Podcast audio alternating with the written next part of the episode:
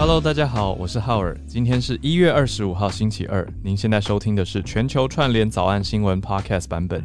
你还记得 E A 二 B 的猜字游戏吗？一起来听听看最近爆红的游戏 Wordle。小鹿今天在忙，他今天不在台北啊，所以他没办法上来跟大家在一起。他的心还是与我们同在，She's with us in spirit。由我来播报今天的早安新闻，跟大家一起聊聊我们最近社群上面有什么样的时事或者有趣的事情。然后等一下来整理一下我们今天的重点消息。我的确有瞄到，我有些朋友在玩，可是也谢谢制作人特别把它整理了出来，然后我也真的玩了一下，有一个大家也都可以动动脑、动动手指的游戏哦。我不知道大家喜不喜欢玩数独，就是 Sudoku。Sudoku，我觉得有一阵子其实我还蛮爱玩的，不然虽然不知道几年前了。那现在有一个游戏叫做 Wordle，好，怎么拼呢？就是英文字的 Word 单字这个 Word，W O R D 加上 L E，好，Wordle。Wordle 这个游戏还蛮好玩的，它每天只能让你玩一题，它很像是英文猜单字版的猜数字。所以你猜出来以后，你它就永远只让你猜五个字母的字，所以你有好像六次的机会吗？我再看一眼，我昨天只玩了一次而已，然后就花了一些时间。我觉得是动动脑游戏，对，每天只有一题，让你有六次的作答机会。所以是它其实虽然看似在考英文哦，可是其实它更像是在考你的英文，呃，应该说推理能力。比如说你输入。你你猜 trick 好了，T R I C K，他可能就假设他今天的答案其实是 quick，那你的 I C K 就对了嘛，所以他就会帮你标绿色，就代表三 A。大家玩过猜数字吧？什么一 A 二 B，好，那三 A 就代表 A 这三个数字，三个三个字母都对哦，而且位置也对。但是前面如果你打成 T R I C K，那你 t r 就错了嘛，t r 在整个单字里根本没出现，就会是灰色的。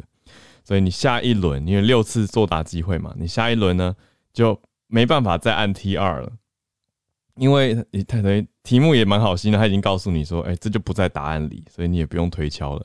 但是如果你有用到，比如说 Q U I C K 是答案，那你打成 U Q 的话，那 U Q 就会变成黄色啊，当然就是得到二 B。所以如果如果打成 U Q I C K，你就会得到三 A 二 B。好，大家是不是觉得浩尔怎么那么宅啊？我知道现在，哎，对对对，有有听友传纸飞机给我，他说最近跟学生讲到什么几 A 几 B，他们好像有点难理解，不太知道这种猜数字的玩法。我告诉你，不只是在美国，因为这个听友在美国，不只是这个，我在台湾跟学生，我上次去大学演讲吧，然后高中的时候我讲课，我也在那边讲说，哎，就是像什么一 A 二 B 啊。他们就是一片静默。我想说，现在的孩子不玩猜数字了吗？童年怎么如此枯燥？没有啦，开玩笑。我意思是说，总是会有一些，应该会有一些大家比较喜欢的轻松简单的益智游戏吧。比如说数独就是一个，或者是这种 word puzzle。嗯，大家玩过那种直的、横的。写入英文单字的这种游戏的字谜吗？对啊，那这个 Wordle 呢，它等于就是让你用网页版，那手机版也可以玩，就很简单，一个网址就可以。我是不是应该要要把网址附上来，这样大家才可以 才可以去点一点，可以玩一玩啦，看大家喜不喜欢。那我觉得你一边听早安新闻，一边玩 Wordle。好像蛮不错的，是不是会变聪明？Hopefully，会让大家玩一玩，我觉得可以了解世界时事，同时呢又增进自己大脑的灵活度哦。那这个网址是一个英国的网站，叫做 Power Language。好，我现在还没有研究它是什么样的一个公司，但看来是跟语言有关的公司。但总之，它每天都让你只能玩一题，那你结束之后还可以分享你的结果给朋友，蛮好玩的。好，开始要。慢慢累积一个比较严肃的心情，因为今天几则消息其实有一些还蛮警戒的，那有一些是我们的主标看起来没有那么重，可是问题是它连带发生的消息跟事件还蛮严肃的。怎么说呢？我们今天就先从第一题，美国跟乌俄之间的布局或警戒关系开始哦。大家知道我们前两天也有也有提到了嘛？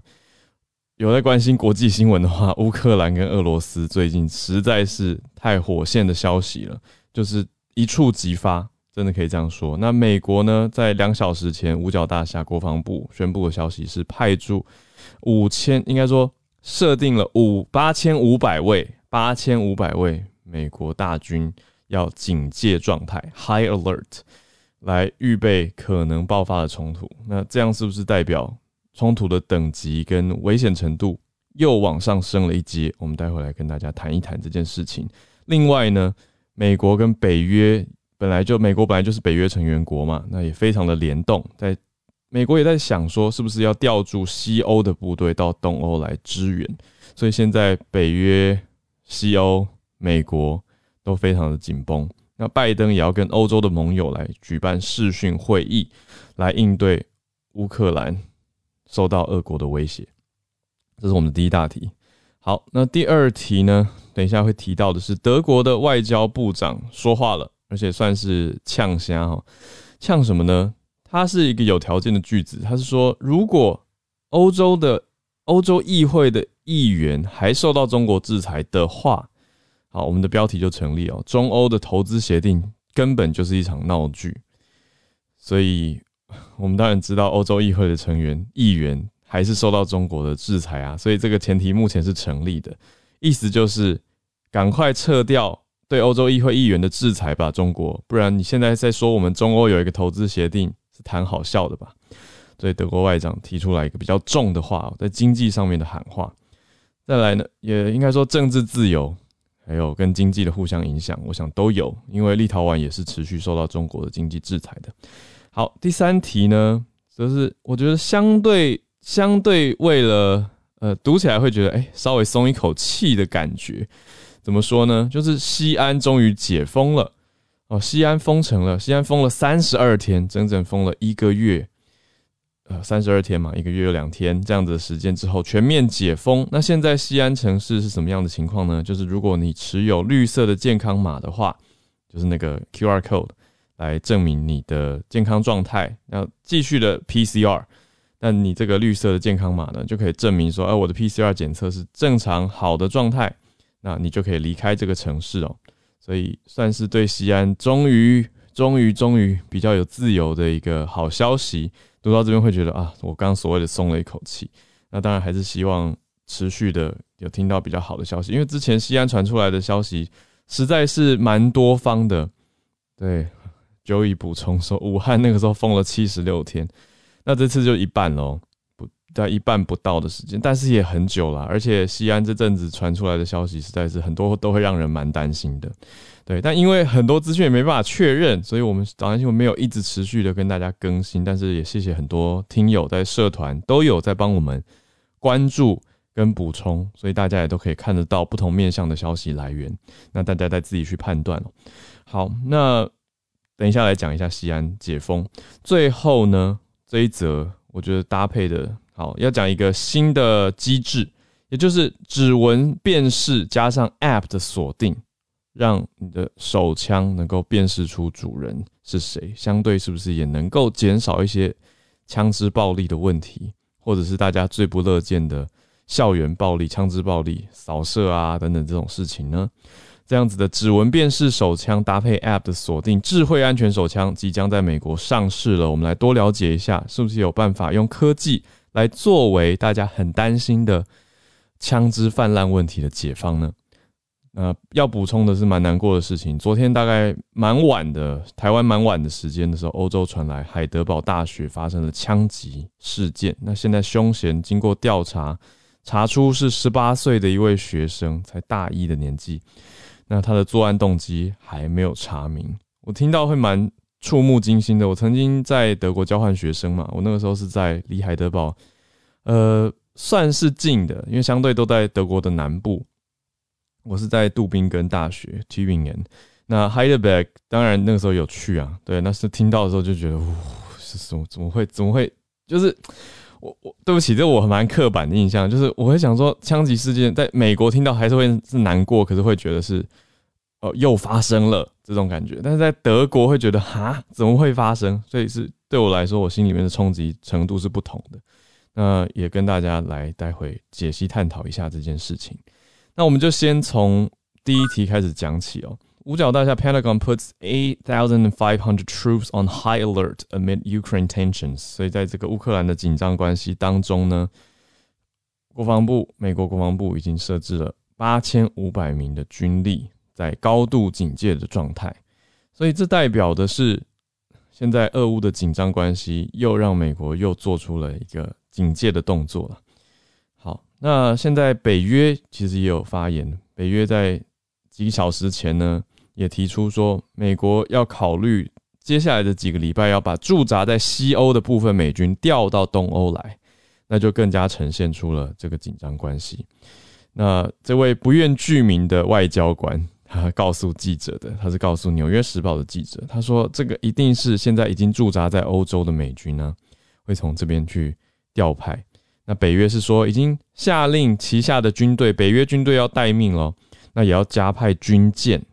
还有战斗机来增援东欧，俄罗斯继续指责说：“你们继续这样子搞，那就是让乌克兰的问题引发的紧张情势更加的恶化。”那这位北约的外交官他不愿意透露他的名字，他就告诉《纽约时报》说：“即将要开始部署了。”那现在美国《纽约时报》又补充到说：“Pentagon 就是五角大厦已经设定八千五百位是在高度的警戒状态。”那刚刚也提到了嘛，拜登打算怎么做呢？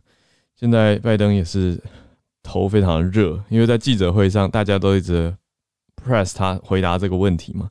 那他即将的做法是由拜呃白宫来宣布的，是说在昨天二十四号，其实就是今天的凌晨时间，大概五个小时前，拜登已经。即将要宣宣布要即将跟欧洲的盟友来进行视讯会议，来讨论俄乌事件，就是要就是在讨论这个。那现在看来是讨论出来，好，这个会议是从美国的下午三点时间在白宫战情室进行的视讯会议。那跟谁开呢？跟欧盟执委会的主席，好，Vanderline，这个我们之前有提过的主席。另外，欧洲理事会的主席，还有英国首相 Boris Johnson、法国总统马克宏，跟德国总理 Scholz，还有嗯，意大利的总理叫做德拉吉。另外是波兰总统杜达，最后北大西洋公约组织 NATO 的秘书长，所以都是大头啊，在跟美国开会。那白宫的说法是，跟大西洋彼岸的盟友来应对俄罗斯在乌克兰边界集结兵力的密切磋商跟协调。如同我昨天跟大家呃简要说明的，NATO 真的很担心俄罗斯就借这个机会往西扩张领土，那直接在国防上威胁到北大西洋公约组织跟整个欧盟。那对于美国来说也会是非常紧绷的一个挑衅动作。好，但是呢，大家也知道，我也我有讲到嘛，就是乌克兰东部，特别是东部，有蛮多人心里的认同，也的确是俄罗斯。那这到底该怎么办才好呢？那心里认同，那但是还是有其他不认同的人啊。那俄国到底怎么样才是真正的对的事情？你说，如果如果真的是脑洞大开的假设，如果台湾某一个县市就说我认同，我认同对岸，然后他就跳出来说我们要 要要独立，然后就会有人来接管了吗？那？在在类似这种感觉啦，当然不是直接直接是相对应的，可是非常的类似哦，所以我敢提出这个比喻，大概就是这种感觉吧。那当然，俄乌关系更紧绷的原因是他们领土是土地直接相连的，所以你说如果要有军力的移动，那所谓的国界边界，它又是更容易突破的，就比起海防线更加是容易直接有所进展跟推进的。所以真的是蛮紧绷的，我们就再继续关注。第二题，德国的外长他就说到了，只要欧洲的议会议员还受到中国制裁，中欧投资协定就是一场闹剧。中欧之间有一个投资协定嘛，那这个投资协定讲的全名就是中欧全面投资协定，是在梅克尔的时代大力推动的呀。那这位德国的外长呢，他叫做 Annalena Baerbock。他的贝尔伯克他就说：“你中国还继续制裁欧洲议会的议员呢？那这个协定就没有什么效力，根本就是在在闹嘛。”那在《南德意志报》采访他的时候，他就提到了说，立陶宛现在受到来自中国的巨大压力，就因为立陶宛持续的跟台湾建立关系，那这样子一个利用密切的经济关系压力作为施压的压倒性国家，德国为什么不做更多的事情来支持立陶宛呢？好，那这是记者提问，直接问问 Bearbook。德国外长的回应就是说，对于立陶宛，用德国的角度来看，他觉得对立陶宛很重要的是什么事情呢？就是德国也有跟立陶宛的外长谈到这件事啊，就是说欧洲的公司不要因为害怕中国而撤出立陶宛，才是立陶宛最关注的事情。大家要想哦，我们用一个立陶宛的角度来思考好了。我们刚刚讲的比较多是，我们平常都会用台湾跟立陶宛之间的这个所谓的国际，但是对立陶宛自己在欧盟之间的。人际关系，他被中国挤压，那他要怎么去做生意跟交朋友？他其实更担心的是说，其他欧欧附邻近的欧洲国家、欧盟的这些公司，会不会因为害怕中国的压制而就离开立陶宛？这样对立陶宛的冲击本身是最剧烈的。其实蛮可以理解嘛。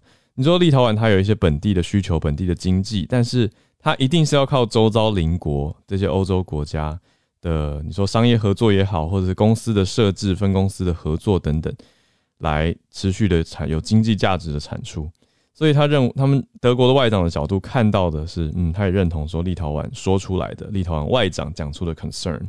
那中国这样子的压制跟报复做法，不只是会阻止到立陶宛公司的出口，其实也是一种分裂欧洲的做法。嗯，我觉得这个是蛮值得大家去思考跟警惕的。德国外长提出来的点哦。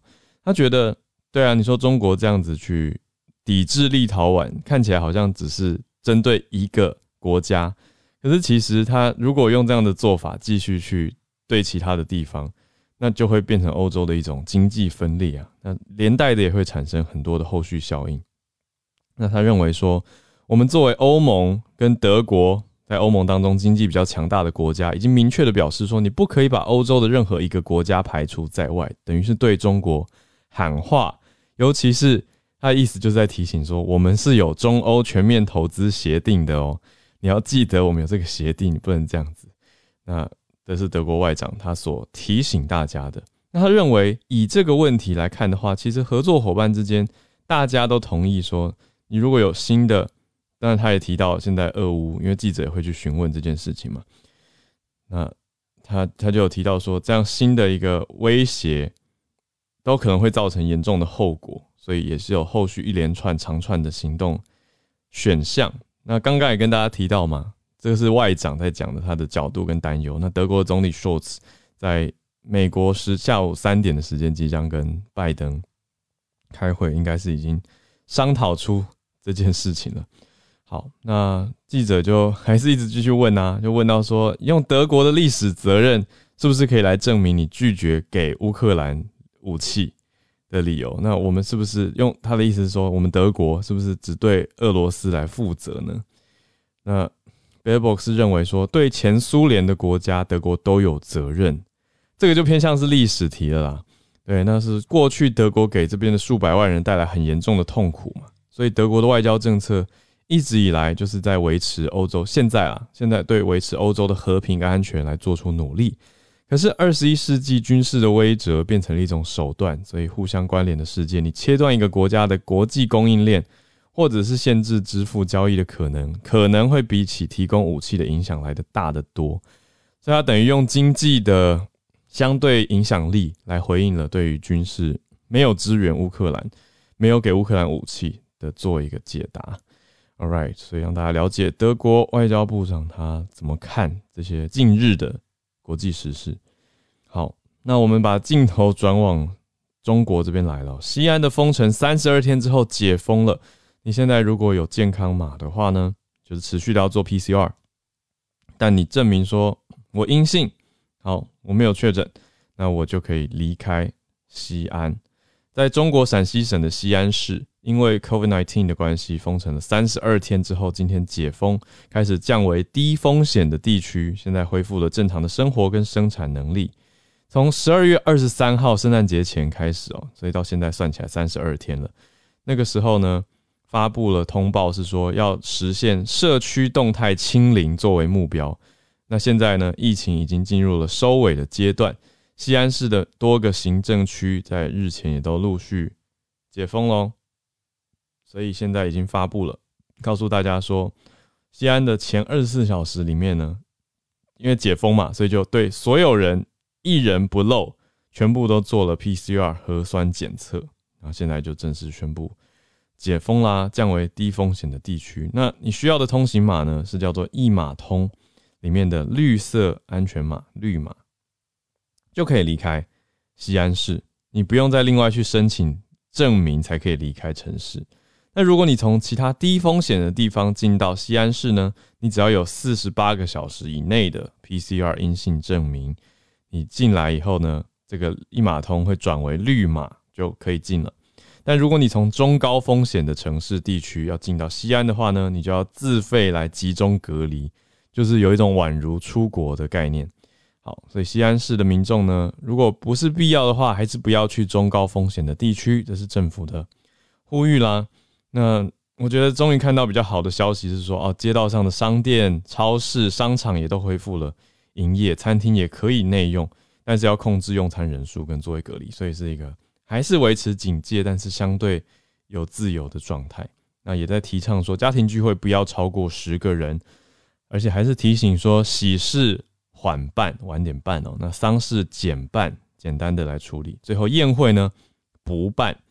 好，这是一个口号，来提醒大家，来缩小活动的规模。如果你要宴请五桌以上的宴会，就要跟居民委员会、居委会或者是村委会来报备，这样才能落实疫情的防控哦。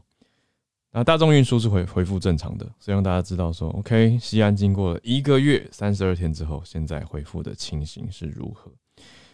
好，那如果大家有更多的消息或不一样的面向，也欢迎补充。到社团让大家知道，那也都很谢谢我们的听友都会持续的来呈现。刚好前上个礼拜不是跟大家分享，我觉得我遭到不实报道嘛，被采访之后不实报道跟揭露的事件，我也从中思考了很多。那有一个好朋友他就留了言，他看他最近在看一部日剧，他讲了那句话，我觉得蛮值得思考的。他说：“有多少人就有多少版本的真相，但是事实只有一个。”想说，嗯，有柯南的感觉。柯南是说真相只有一个嘛？对，但是他的解读是说真相很多啦，就是每个人的观点跟解读不同，但是事实只有一个。所以我觉得透过新闻，其实很多人想要了解的就是有时效性的一种对自己有有帮助的，或对整个社会社群有帮助的事实到底是什么？大家想要的是真的，想要知道到底发生了什么事，就是 What happened exactly，而不是只是想要知道别人的片面解读。所以我觉得由相对都比较公正的真相来拼凑的话，就可以得到比较贴近事实的结果了。所以真的是谢谢早安新闻的大家一起来呈现跟帮忙完成这个重大的任务。我们就继续在社团里面，大家可以关注消息跟串联。来到今天的最后一题科技题，到底有没有办法解安全呃解手枪的枪支泛滥的问题呢？就我觉得，先从海德堡的事情讲起哦，我们再延伸到美国这边来的新产品，就是在稍早的时候，终于查出来了，在 head bag 这边是海德堡大学有一位单独犯下枪击案，然后他自尽了，是海德堡大学的学生，十八岁，就是大概大一的年纪的生物系的学生。那总理当然对此表示了非常大的难过，他说心碎。当地 Mannheim 这个地方的警察局长呢，在记者会里面呢，告诉大家说，调查人员查出来说，这个凶嫌在犯案前不久，在通讯软体 WhatsApp 里面留言说，大家现在必须要受到惩罚，然后还说我希望自己能够得到海葬。他就在海外购买了两把枪，但是警察局长不告诉大家是哪一国。他怕影响到调查，他只能告诉大家说，凶嫌是在海外买到的这两把枪。那现在正在搜查凶嫌他所在 Mannheim 的住家，但是不没办法确定他的犯案动机到底是什么，所以就是很难过很难过的一个消息。那这个枪击案造成了一死三伤，凶嫌最后是自尽的。所以当然出现这样子遗憾，大家就会想说：哇，我们枪支真的是应该好好管制，对吧？就是每次这样的事件出现了，除了就是很难过，跟觉得说啊，这么年轻为什么要做这样的事情？不是不是说你年纪如果大就可以做这种事情，而是会感叹呐，会觉得说，我们对于青年的认知是，这个世界不是应该还有很多事情，你你有很多机会去尝试跟探索，还没有完成吗？那应该是有很多的，我们是给青年很多的机会，让他们在这个社会当中有好好的发展的可能性。但是看到这样的事情，就会觉得他是放弃了什么，或者遇到了很大的绝望，才会选取这么这么极端，而且还伤害别人的做法，来离开这个世界呢？好，那美国有一家新创公司叫做 Low Star Works，它开发了智慧型的手枪，透过指纹辨识这样子的技术哦，让你买主。你是买的人，你才能用这把枪。那近日终于在美国上市了，因为枪支安全的问题一直是过去二十年来大家非常担忧的。那很多的未成年人也缺乏枪支安全的知识嘛，你就在玩这些武器，或者是真的一时的冲动，你说情绪上的激昂，你觉得说哇好生气，或者是我好愤怒，我好想要做一些什么，可能就酿成大错了。那厂商呢？就试着用科技来提升枪支的安全性。那市场的回应是什么呢？市场还是觉得这个技术本身安全性有疑虑，就也另外会担心说，政府这样是不是更容易控制枪支？我觉得还是市场从市场的这些反应声音里面有呈现出很多枪支使用者他们的认知跟也许我们我们这些非枪支使用者还是有很大的鸿沟跟差异，因为。要用枪的人，他就会觉得说：“你为什么要监控我？你这样是不是有一些对我侵犯我的隐私的疑虑？你是不是就会知道我的一些相对相关的更多资讯啊？等等等。”那现在有刚刚讲到的 Low Star Works 这家在 Idaho 州，还有另外在 Kansas 的一家叫 Smart Guns 的两家公司，他们用了一个过往已经有的叫做 Glock 的系列手枪作为基础。它在哪些地方设置呢？在你的握把。还有护弓的前面这些地方都有安装指纹辨识器。另外前面呢，握把的前面还有一个简易的键盘锁，这样子如果指纹辨识不方便的时候，你还可以有一个解解锁枪支的方法。那另外也有 NFC 晶片跟手机程式来连线。如果没有解锁的枪呢，你是无法激发的。好，我自己听下来是会觉得说，如果紧急状态下会不会突然操作失灵，然后没办法开枪？这的确会是一个。蛮困扰的事情啦，但是另一方面就是，的确你说市场上的反应是如何，那我们就要继续看看，因为过去其实也不是没有科技公司试着解这一题。美国有一个枪支的大厂，它叫做 Smith and Wesson，史密斯威森，曾经推出智慧手枪，结果被大规模抵制，那就放弃了。那另外 New Jersey 的议会呢，试着要开发，试着要开发智慧型的枪支法令。结果很多拥护 Second Amendment 的人就上街抗议了。那也有德国的智慧手枪厂商曾经说：“哎，我们有一个产品做出来了，结果被骇客入侵了。”所以大家会觉得说：“你这样对啊，就像我刚刚讲的，反应速度会降低，还有你说资料安全性、隐私的疑虑等等等。”所以还要看看。现在正在密集邀请执法人员测试，预计今年会上市。那我们就看看市场的反应。有兴趣的朋友可以再关注一下。科技目前发展的近况。好，我们今天来到全球串联的时间，大家 Wordle 玩的怎么样呢？邀请好久没听到你声音，翠翠，我邀请翠翠上来。这是昨天日本的新闻，就是说，其实因为其实现在的感染者真的太多，所以日本目前的方针是，如果说你是所谓的，就是你身边有人感染疫，然后你是所谓的浓厚接触者，也是跟他有长期接触的人的话。其实你只要有发烧，有类似像是新冠的症状的话，医生可以直接帮你认定我，就是你不用去看医生，你可以直接通过网络的方式认定你是呃所谓的就是感染者，然后你就必须要在家就是自主观察。那为什么要这么做？真的是因为非常怕医疗崩坏。嗯，那呃，其实我觉得这点跟台湾有点像，就是反正就是你就是先关在家里，你就是自己去疗养，那这样至少你就不会传染给别人。嗯，对，而且。而且这样子的话，你也比较可以快速去安置，就是你可以就是休息嘛。那另外就是，其实像东京的话，现在有个叫做 Follow Up Center，就是一个追踪的中心。哦。可是你只要确定是你是浓厚接触也好，或者是你是染疫的人也好，我们就是直接把你呃，就是跟这个中心，就是类似一个像卫呃卫生所，然后就是每天跟你去做确认，然后告诉你说你应该要怎么在家里要怎么疗养，对，这样其实真的是会比较对于医疗咨询是比较好的事情。那可是这件事情其实现在在网络上，日本人觉得这非常的扯，就是我都还没有诊对，因为他们会觉得就是说。你浓厚接触，你发烧了，可是你为什么要就是直接被算是，就是你要被算是感染者，然后你就是要被隔离。可是，呃，我必须要讲，其实你现在你只要一发烧，如果你你想要去看医生，其实你几乎也看不到医生。呃，我昨天确诊，对，天哪，对，然后所以现在你你算是变成，对我已经被关在，对我被关在家的隔离中，嗯。对，但是其实在我确诊，就是我早上起来觉得身体非常不舒服，就是很。就是应该是欧米克嘛，就是就是很感冒，然后就是咳嗽，然后发烧跟身体虚弱，我其实就是还有流鼻水，就这样。那我觉得不对劲，然后我确认我发高烧之后，我开始打电话去问，就是各大医院。第一个就是其实有一些医院它是不提供 PCR 检查的，嗯，然后甚至就是我好不容易打了四五间，他们有提供，但是他会跟你说我们今天已经就是整个满了，无法接受。我是到后面。真的才找到一间，他是那个 算是怎么讲，身心科，就是所谓的呃，对，是身对，然后他们有提。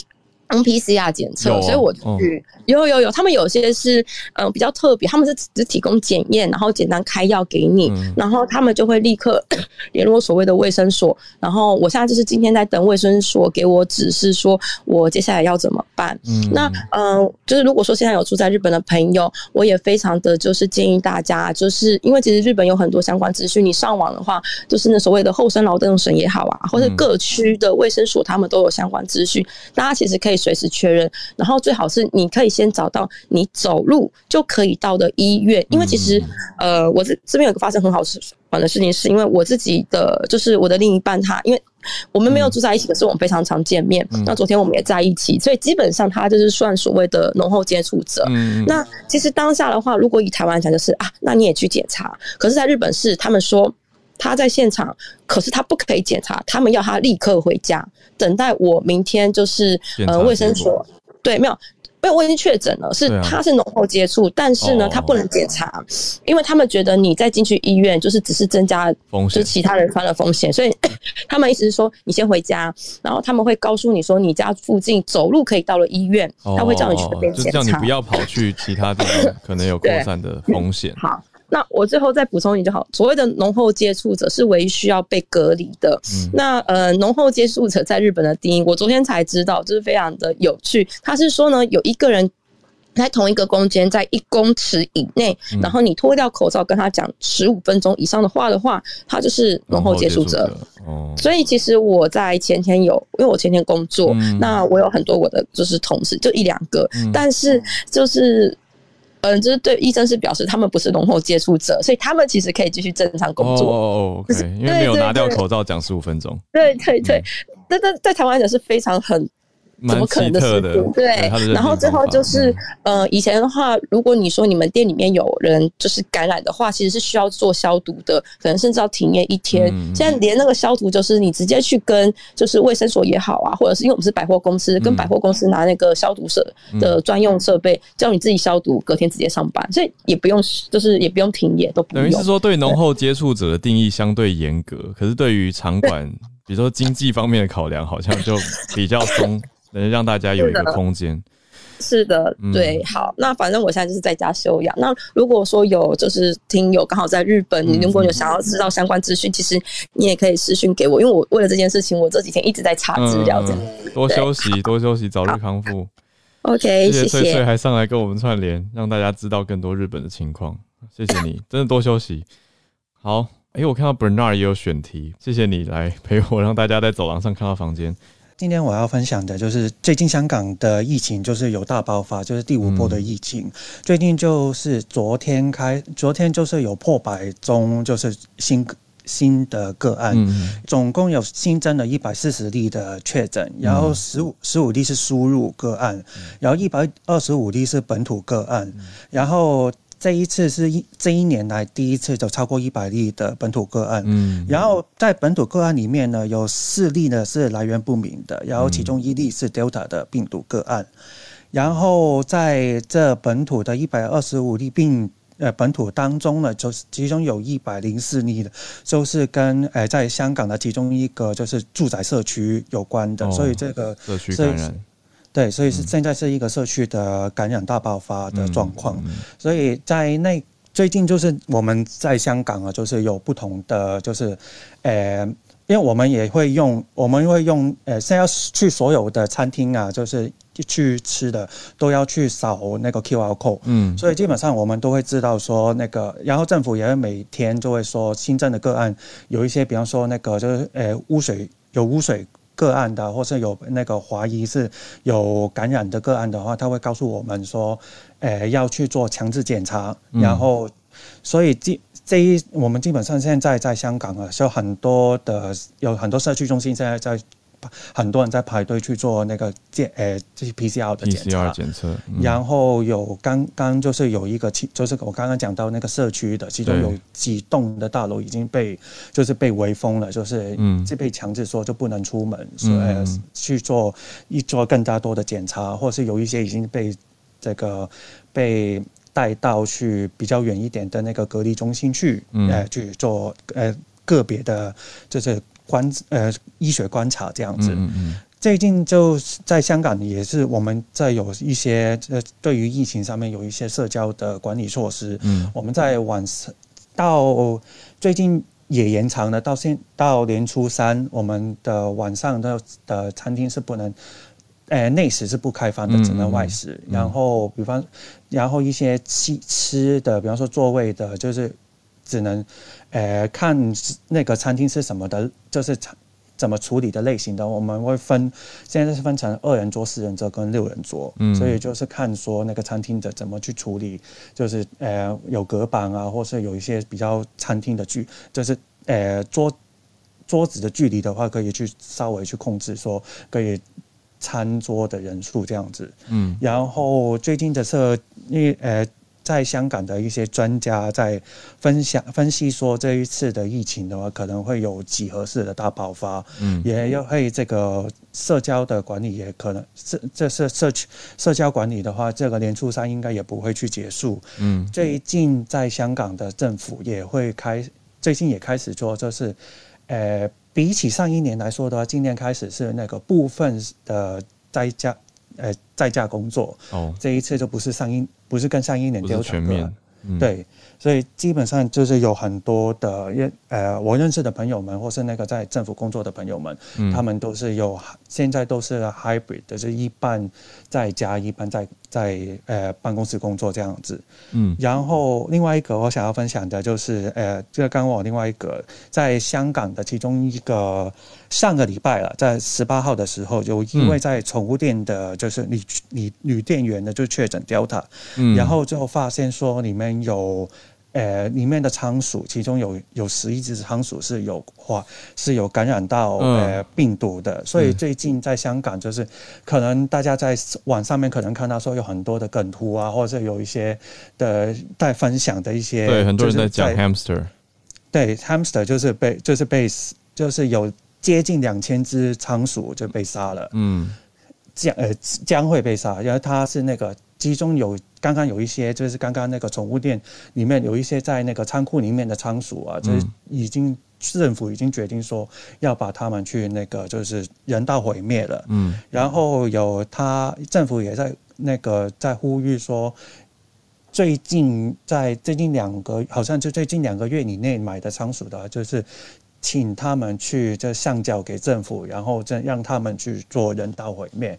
所以最近就是也有一些，就是有一些家庭，就是把呃他们自己家的仓鼠，然后再交到政府里面去，交交政府去，然后也怀疑有也有发现到那那些那些仓鼠也有感染，所以当中的有一些呃，就是养仓养那些仓鼠的人也要做那些呃 PCR 的检查，或是。也也是也是去做这样子，所以就是最近就希望大家能够就是好好注意好好注意一下了，真的是这个 omicron 的疫情真的是爆发性真的很厉害。谢谢 Bernard。对，在香港这边全面的状况。好，那我们继续来连线一下，关心不一样的地方、不一样的消息。我们来到加州戏谷这边，James 今天要分享的是在一个 The Verge 的呃网站的一个新闻啊，就是说这个 OpenSea 呢，这个公海，嗯啊，所谓的公海就是一个 NFT 的一个电商的网站吧，对。然后它里面呢出现一个 bug 啊，最近呢让这个骇客可以以低于市价的价钱来买进这个 NFT，然后就有差不多以低于这个零点一折，就是原价一 percent 这样的价格，这个也差太多了吧？价差百分之九十九，没错。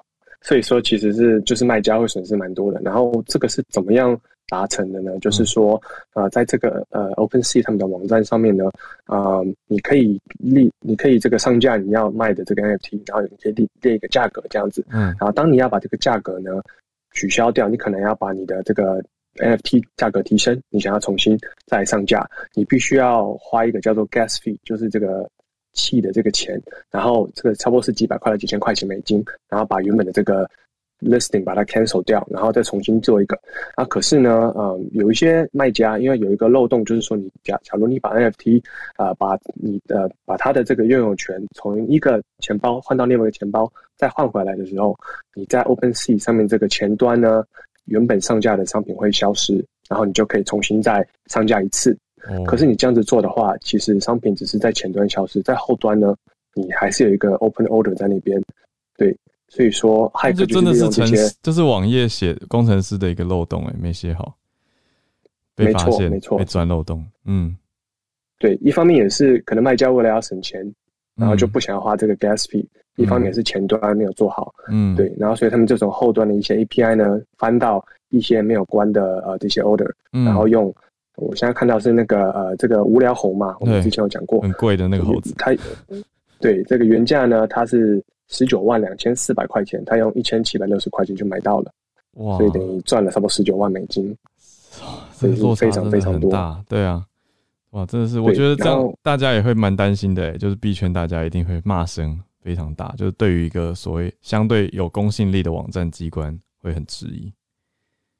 对，然后就是说，我觉得，嗯，就是在这个 transaction 来说的话，它可能也不太不太有办法可以，就是把它重新 reverse，因为这其实也是一个合法，也就其实是卖家的使用上的错误嘛。对，就是他们要把自己的 order 关起来，对，所以你不太有办法可以把它重新啊抓回来你的 NFT 这样子。对，那要赔偿吗？到平台要赔偿吗？不太可能。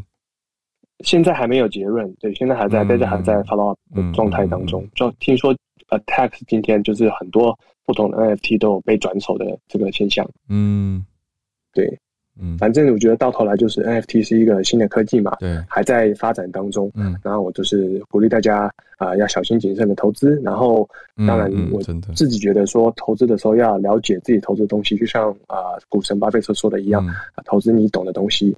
然后要了解呢，就是要发了好的 podcast 啊，比如说像是《当日新闻》啊，还有前几前几个啊前几个礼拜的专题，对对对，可以多多了解，然后多多小心谨慎。对对，以上谢谢 James，我引用我好朋友一投一个非常会投资的好朋友他的两句名言跟大家分享了。他说，投资的时候很大的一个重点其实是风险管理，然后另外一件事情呢，就是停利比停损更重要。我就觉得，嗯，他之所以投资会成功，应该是有这个。原则跟道理在，就是不是一直追高，而是你去分配你的配置跟风险，不是说我全部压上身家进去。那如果在一个高风险的地方压身家，实在不是一个很聪明的行为。谢谢 James 带来这个。币圈的重大消息。好，那我们再连线到芭比，分享关于伊索比亚的特产，一种叫做 a n s e t 的假香蕉。嗯，那它是伊索比亚的主食。那科学家认为它可能是能够因应气候变化来取代我们目前常态依靠农作物跟粮食危机的超级食品。嗯，因为 a n s e t 它是种植在南非的南部，所以它呢可以在那个地方生长，表示它的环境气候适应性比其他作物还要高。那会叫它做假香蕉，是因为。它的植物本体外观跟香蕉树很像，是香蕉的近亲。嗯，然后它也会结出很像香蕉，但是不是长条状的果实，像我头像上右边这一个。嗯嗯。然后，但是它的果实是不可以食用的。当地人是利用它的根茎部分来发酵制作食物，然后他们会把这个假香蕉树的皮剥下，然后呃叶肉跟比较粗的纤维分离之后，取得一定量的果叶肉。然后挖个洞，把叶肉放进去，盖上树叶，用石头压住。一个礼拜之后，它就会像面团一样，就是发酵膨胀。那最后非洲人他们就会把它放在加热的石头上面，就是弄熟，像烙饼一样，配上其他蘸料吃。嗯，这种食物的名字叫做科科，就是那个假笑的科科。对，嗯，对。那科学家们其实也预测，未来四年内 m s e t 它向外发展的范围，有机会可以养活超过一亿人。然后它可以同时促进伊索比亚跟其他非洲国家粮食安全。嗯，有兴趣的朋友可以搜寻 BBC 它放在 Science 专栏的报道。嗯，以上跟大家分享。谢谢芭比，我觉得被你讲的好像蛮好吃的样子。我查到它的有一个中文名称，大家可以参考，叫做粗柄象腿椒，就是很粗的把柄的这这两个字。那它是看起来有点，因为它是宽宽的嘛，所以就叫它象腿椒，蛮有趣的。有一些不同媒体也在追。哦，我是哎，我还查到叶老师有查，叶老师要写一篇文，所以等一下可以问一下叶老师。好，那谢谢芭比，我们再连线到刚才。用三题就解出了 Wordle 的汉超老师，就我我自己解快是因为我第一个词经常是查这个，就是猜这个 style 啊，S T A L E，就是食物腐败的意思。他把英语当中最常见的五个字母都给试一遍啊，就是我第一步，对，给大家介绍，对，给大家介绍一个窍门。好，报报新闻，报新闻，嗯就是今天 NASA 在去年十二月二十五日发射的最新的太空望远镜 James Webb James Webb 啊，今天是正式进入了轨道，它飞行了一个月之后抵达。了地球跟 太阳的一个中间点，这个中间点的代号叫 L two，然后它很有意思的就是它是一个红外线望远镜，就是我们看三十年前人类就是这个上一个放上去的一个太空望远镜是这个哈勃望远镜，那哈勃望远镜的这个外形看起来就像就真的就像一个望远镜一样啊，就一个大筒，然后两边有这个太阳能电池板。啊，但是这个 James Webb 它展开之后却长得一点都不像望远镜，啊，它的中央其实是有这个就是有几块拼接起来到红外线，你放的这个照片。对对对，就是 看起来看着就很后现代啊。对，然后它其实是就是它通过监测到宇宙中就是以红外线为主的一些光束，然后来进行投像。那它的这个特点就是它可以穿越这个宇宙当中的尘埃层，能够监测到更远的这个距离。嗯，就是它可以这个监测到的距离可能是打就是这个哈勃望远镜的十几倍，甚至是二十几倍，就是目前潜在的情况。那现在它还是需要大概啊，就是蛮长的一段时间，保守估计要有十八。八个星期才能这个完全展开，然后进入到正常度。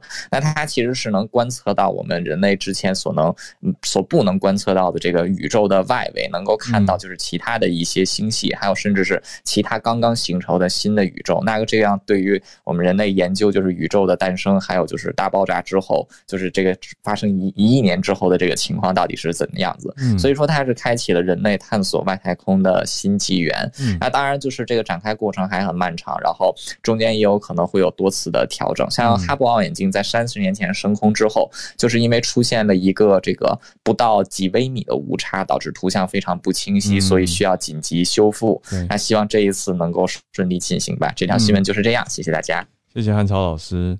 这个叫韦伯太空望远镜，它远看像一朵小黄花，它会发光，非常有趣。不是发光啊，就是它要折射光线，所以拍起来就亮亮的。好，我觉得太酷了。然后我们再连线到花莲的叶老师。呃，稍微补充一下哈，因为其实那个象腿胶的研究，他们主要是用所谓的那个电脑的建模，嗯，就是哦模拟的，因为对是模拟的，嗯，所以当然就是说那个这一类的研究，其实因为那个，因为我们现在主要的这个粮食作物哈，除了玉米以外呢，像水稻跟小麦，其实。都是比较不耐热的植物，嗯，所以随着这个暖化以后呢，其实相当多人在进行，就是说在想办法从现在各地已经有的就是在地的这个粮食作物去找出或许可以解决这个未来的粮食危机的农作物。那当然，象腿椒其实我自己看，我是觉得它有一个缺点啊，就是它种植以后要四到五年才能收获，嗯。而且收获以后，其实那个植物就不能再用了。嗯，对，所以在当地他们种是，就是说等于说每年种一批这样子，嗯这样才能够保证每年都有东西可以吃。嗯，嘿，对，所以所以我个人是觉得说，到底它能不能够真的成为主要的粮食？我觉得，哎，主要是它这个种植收成期有点长。对，有点长。对，它不是那个一年生的作物，它要四到五年才能够收获。嗯，所以到底能不能够成为主要的粮食作物，我觉得这个还值得探讨。嗯，谢谢李老师。然后老师今天还看到了东家火山的对对对。那今天嗯，对，今天主要是要跟大家讲的是说，东家的火山爆发哈，当天就是在十五号当天呢，那个大浪哈打到秘鲁的时候呢。结果造成一艘在秘鲁的炼油厂卸货的油轮遭到大浪的严重撞击，那卸卸出了大概一百万公升，好，也就是六千桶的原油。嗯，那到目前为止呢，它造成了二十一座海滩的污染，那连那个秘鲁的那个重要的保护区呢都被污染到。那所以秘鲁政府现在颁布了这个九十天的环境紧急命令，嗯，就是要来解决这个污染问题，因为非常多的海鸟啦，包括企鹅啦等等，也都被这个油污污染。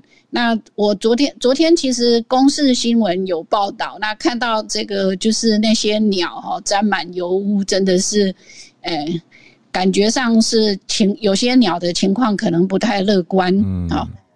那秘鲁政府目前的估计是说，它的损失已经超过了五千万美元。嗯，然后他们打算对那艘游轮哈所属的公司是西班牙国家能源公司，打算要对他们开出一个一张三千四百五十万的罚单。嗯，可是呢，那家游轮公那家那个公司他们说呢，秘鲁政府就是。啊，在那个海啸的时候呢，并没有对他们那个，并没有，并没有警告他们会有大大浪，所以不是他们的错。嗯，所以可能未来还有这个法律诉讼要打。哦，谢谢老师，觉得这些受到影响的动物是最无辜的。好，谢谢老师的这个东加火山原来有引发这个后续效应的补充报道。那我们再连线到是我近期看到最有年节喜庆气氛的林世璧孔医师，今天换上了新的头像，很可爱。医师新年快乐，哎，新年快乐。我觉 怎么觉得我睡了五天这样？医师好，要需要休息，没有问题。是平常太累了，呃，寒假可以休息一下。嗯，上礼拜大概六天前就开始一个关于脑雾的报道。哦，我没有在第一时间做出澄清，可是我觉得好像有一点失控。嗯，因为哈这几天真的很多人私讯我，哎，嗯，然后下面留言一直问，一直问，嗯，我我要非常老实的承认，我没有第一时间出来澄清，因为因为。我觉得你们现在怕这个病，好像比。比较好，小看这个病好，你们赶快去打疫苗。你真的怕就去打吧。我有这样的私心，可是真的觉得民众好可怜哦，怎么爆成这样子？这跟两年前爆肺纤维化几乎是一模一样的爆法。嗯，我觉得所有人在讨论这些事情的时候，大家真的怕的是这个。那个新闻记者啊，嗯，哎。刚看完新闻记者的日剧哈啊，那个 当然那那篇是比较 support 新闻记者的角度，可是我觉得我们这里做新闻真的就是完全不搞清楚分子分母，他就是把分子无限放大，然后把它写到恐怖到不行。哦，那个这个叫做新闻，这个不叫做科学，但是实际上有可能有这个症状，当然是有可能，就是会头脑思绪已经两年了，然后没有。一个非常好的数字。哦，国国际上在讨论 brain fog 这件事哈，因为 brain fog 它其实不是一个专业的名词啊，不是，它是我思想，就是我头脑觉得雾雾的，对，不不这种感觉，很简单的讲就是嗯。呃，这个专心不太能专心。哦，脑子不太好使，然后可能记忆有点减退哦。他 听完，整个房间的人都觉得好像在讲自己。对对对，你去路上问任何一个人，你你完全不预设任何没睡饱就是啊。你最近有没有觉得比较不能专心，会忘东忘西？嗯，我有啊，我举手啊，我应该没有感染 COVID 的。对，这这一个，假如要套到科学上的研究，你应该要有非常严谨的定义，你要很确定你原来是没有的。嗯，而且你要有对照组，嗯，你要确定有一组你是完全没有感染过 COVID，然后有一组有。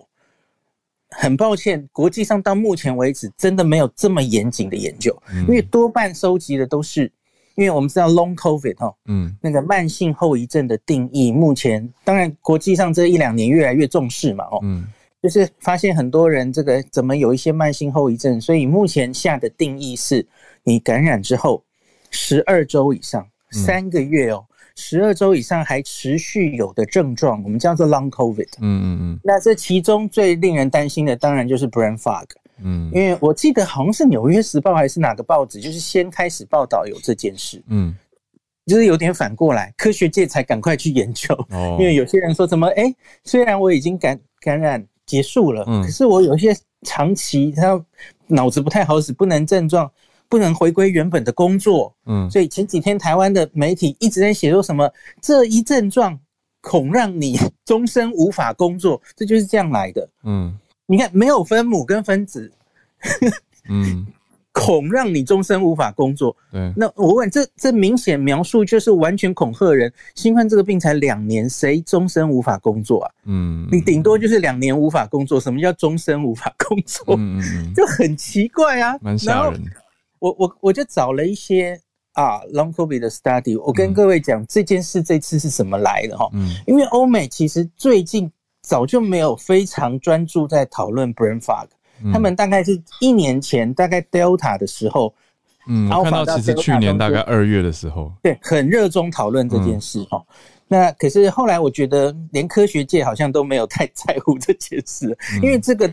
真的太难研究了哈。嗯，那这次为什么会这样？是因为英国有一个 Zoe 的那个 A P P，嗯，的一个，他们常常发表，因为他们有很大的 database 嘛，就发表新冠有怎么样的症状哦。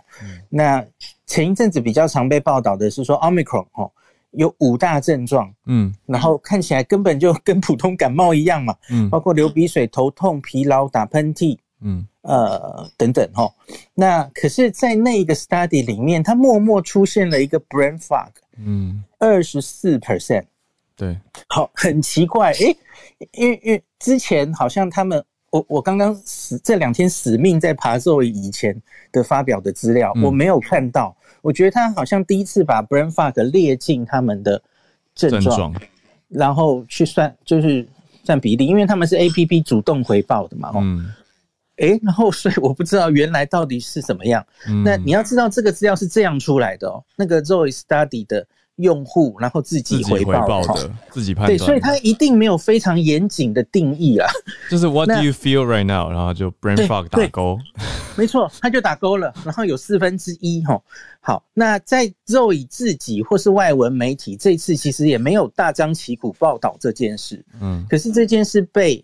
跟日本有关，被日本有一位神经学教授，哦，那个岐阜大学，嗯，夏田响良，他他是一一路以来都有在追踪 brain fog 这件事，哦，嗯，他看到了 Zoe Study 的这个这个东西，然后他受访的时候就跟记者说，哈，哎，要小心这件事哦，嗯，呃，四分之一耶，他说 brain fog 过过去主要是出现在后遗症啊，可是 Zoe Study 竟然，哈，现在。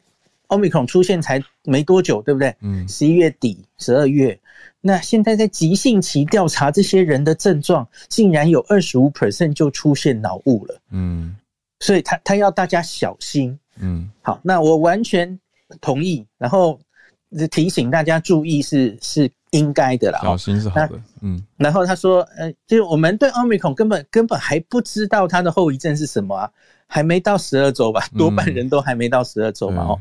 那所以现在在下太多结论，其实都不重要了哈。